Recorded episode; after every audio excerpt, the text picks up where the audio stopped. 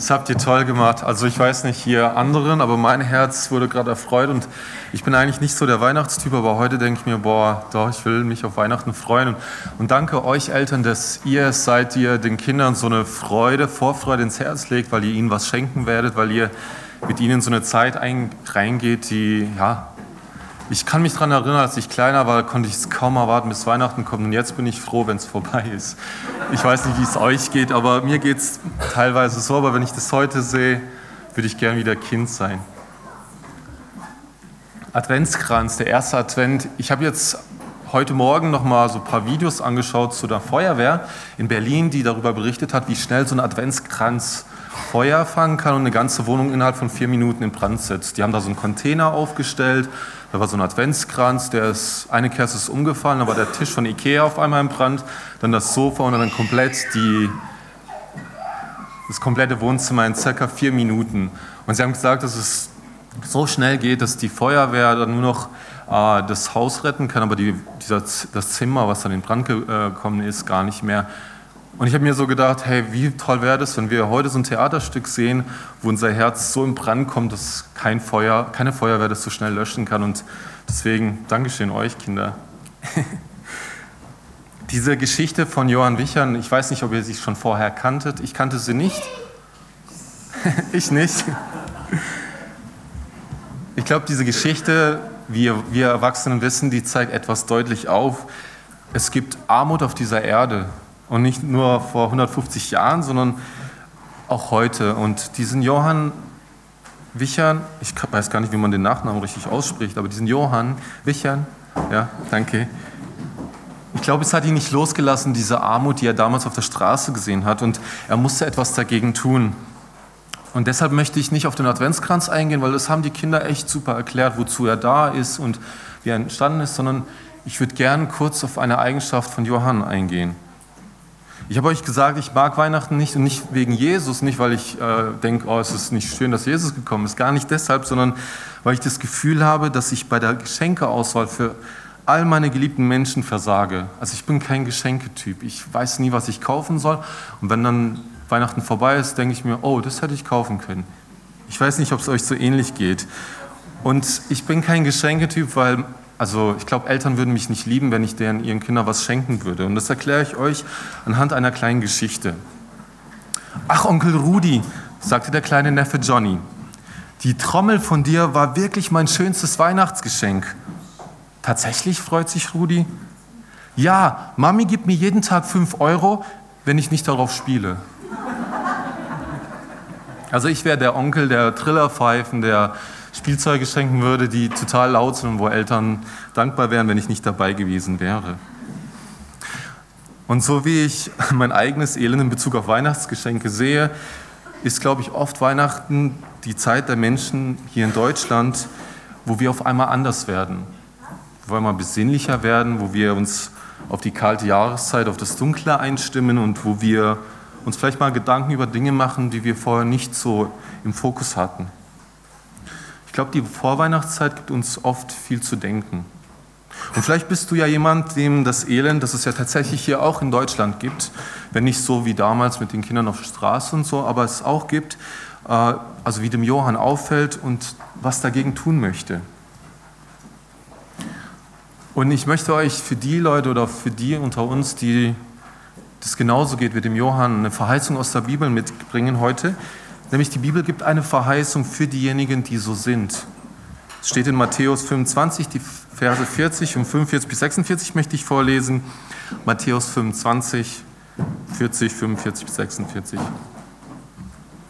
Darauf wird der König erwidern, also der König Gott, ich versichere euch, was ihr einer meiner gering geachteten Geschwistern getan habt, das habt ihr für mich getan. Darauf wird er ihnen erwidern, ich versichere euch, was ihr was ihr für einen meiner gering geachteten Geschwistern zu tun versäumt habt, das habt ihr auch an mir versäumt. So werden diese an den Ort der ewigen Strafe gehen, die Gerechten aber in das ewige Leben. Matthäus 25 ist ein echt interessantes und ein cooles Kapitel, weil es uns drei Schritte gibt, wie wir uns auf Gottes kommendes Königreich und unser ewiges Leben vorbereiten sollen. Und das ist passend zum Adventskranz. Der, das Kapitel 25 beginnt mit der Geschichte der Öllampen und den Brautjungfern. Ich weiß nicht, ob ihr das kennt. Die warten auf den Bräutigam, die verschlafen, manche nicht. Und dann kommt der Bräutigam.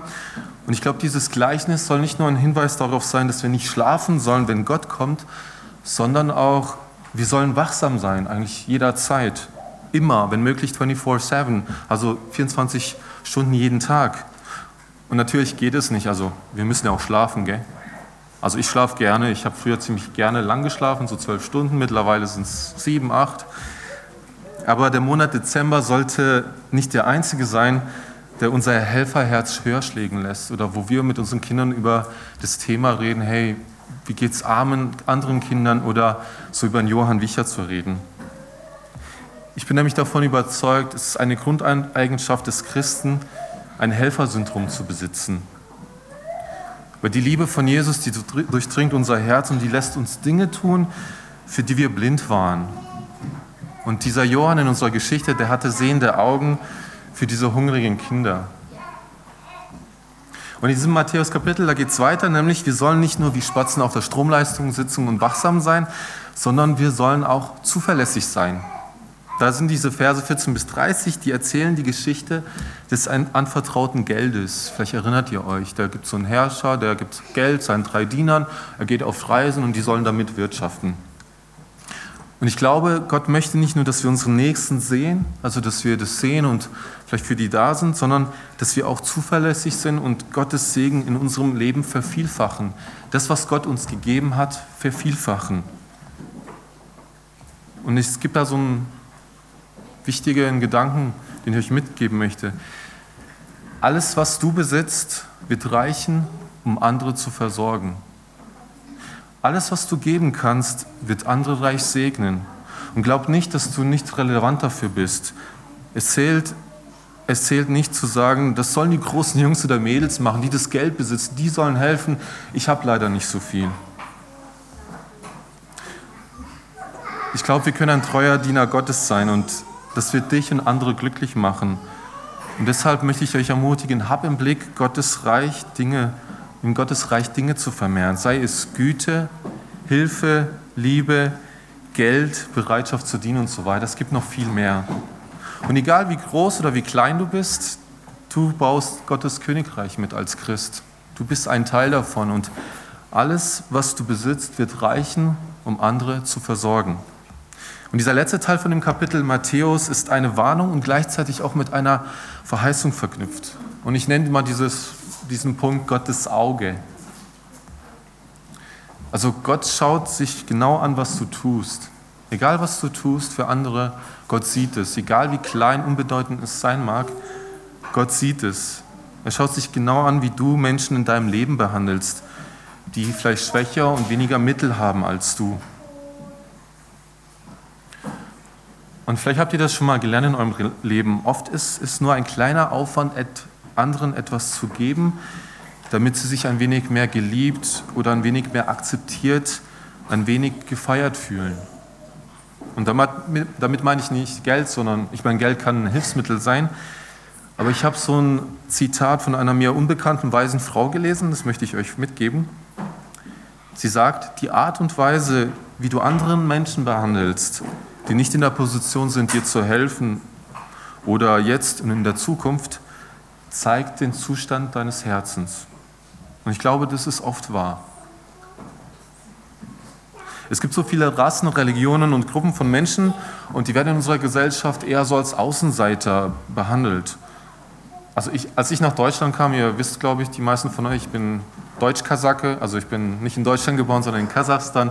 Ich bin mit zwei Jahren hergekommen und ich habe oft als Kind erlebt, dass ich als Außenseiter behandelt worden bin. Ich wurde angespuckt und so Dinge. Ich weiß, ich sehe jetzt nicht aus wie ein Kasake. Also die sind meistens mit Mandelaugen, die sind eine andere Hautfarbe, dunkle Haarfarbe, so sehe ich nicht aus und die sind vielleicht ein bisschen kleiner als ich. Aber ich bin doch ein bisschen Kasake in mir drinne. Und das haben mir die Deutschen damals, also meine Deutschen, meine deutsche Familie hier in Deutschland, die haben es mir ein bisschen gezeigt, hey, du gehörst nicht zu uns. Deshalb es gibt es das noch in Deutschland. Wie wir jetzt, wie wir Menschen jetzt und in Zukunft behandeln, als Einzelner, als du als Einzelner oder als Gruppe oder als Gemeinde hat Einfluss. Und ich glaube, Einfluss auf uns selber auf unsere Gemeinde und unser Land. Ich bin überzeugt davon. Was wir heute tun, wird Einfluss auf morgen haben. Und Matthäus 25 ist ein tolles Kapitel, weil es aufzeigt, wie wichtig es Jesus ist, wie wir andere behandeln.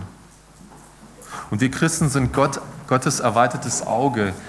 Gott sieht alles und er hilft uns und er gibt uns auch Weisungen. Er sagt uns das, was wir vielleicht tun sollen. Aber ich glaube, auch wir sind Gottes erweitertes Auge, die das Elend der anderen sehen oder die sehen, wo Hilfe notwendig ist. Und ich möchte euch was mitgeben.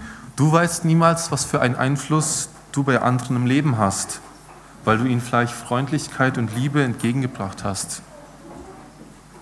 Für sie bist du vielleicht der Unterschied und der Grund für Erfolg oder Versagen, weiterzumachen oder aufzugeben, vielleicht sogar für Leben und Tod. Und deshalb möchte ich euch bitten, nehmt euch einen kurzen Zeit, eine kurze Zeit oder einen kurzen Moment Zeit und schau in dein Leben hinein. Überleg mal kurz, bring mal Leute in deinen Kopf, von denen du der, auf der Arbeit, in der Schule, im Kindergarten, in der Gemeinde, beim Training oder auf der Straße im Kopf hast, die irgendwie nicht reinpassen, nicht in diese Gesellschaft reinpassen, nicht in die Situation, wo du gerade bist.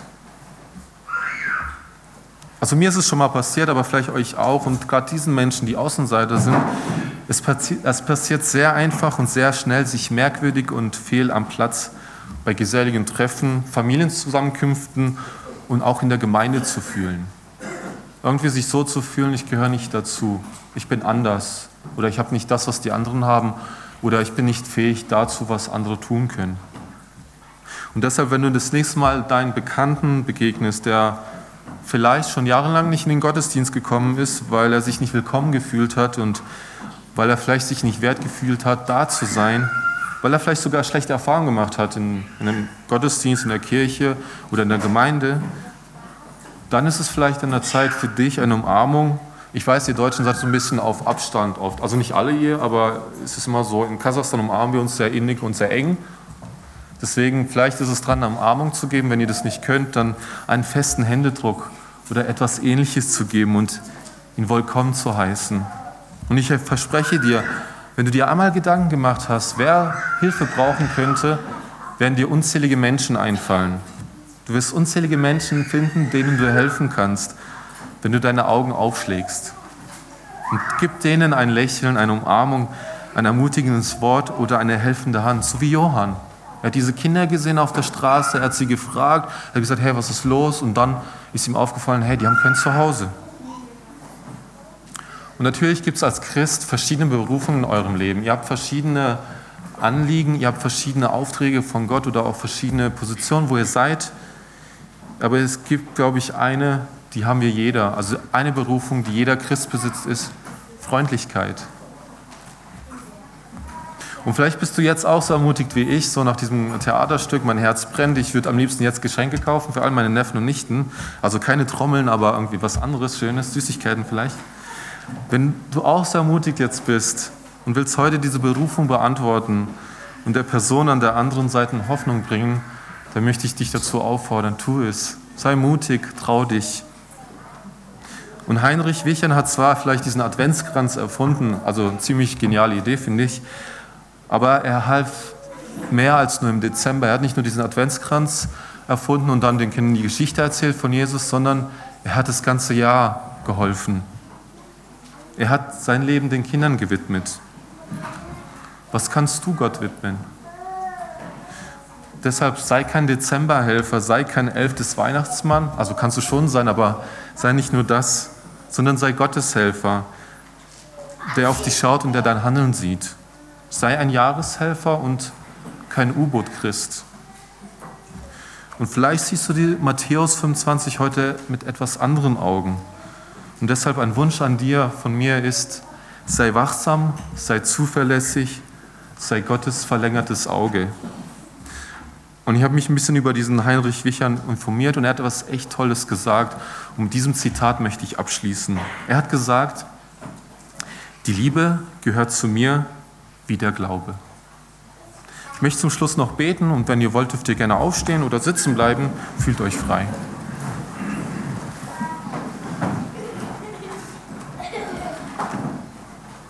Danke, Vater, für diese Kinder, die heute dieses Theaterstück uns vorgetragen haben, die zumindest in meinem Herzen was entzündet haben. Und ich bitte, dass du unserem Herzen Feuer entzündest, was nicht so schnell ausgeht, was brennt und was anderen Brand steckt. Und ich danke dir für so Vorbilder wie Johann, die uns zeigen, was es bedeuten kann oder was so eine Tat verändern kann im Leben von anderen.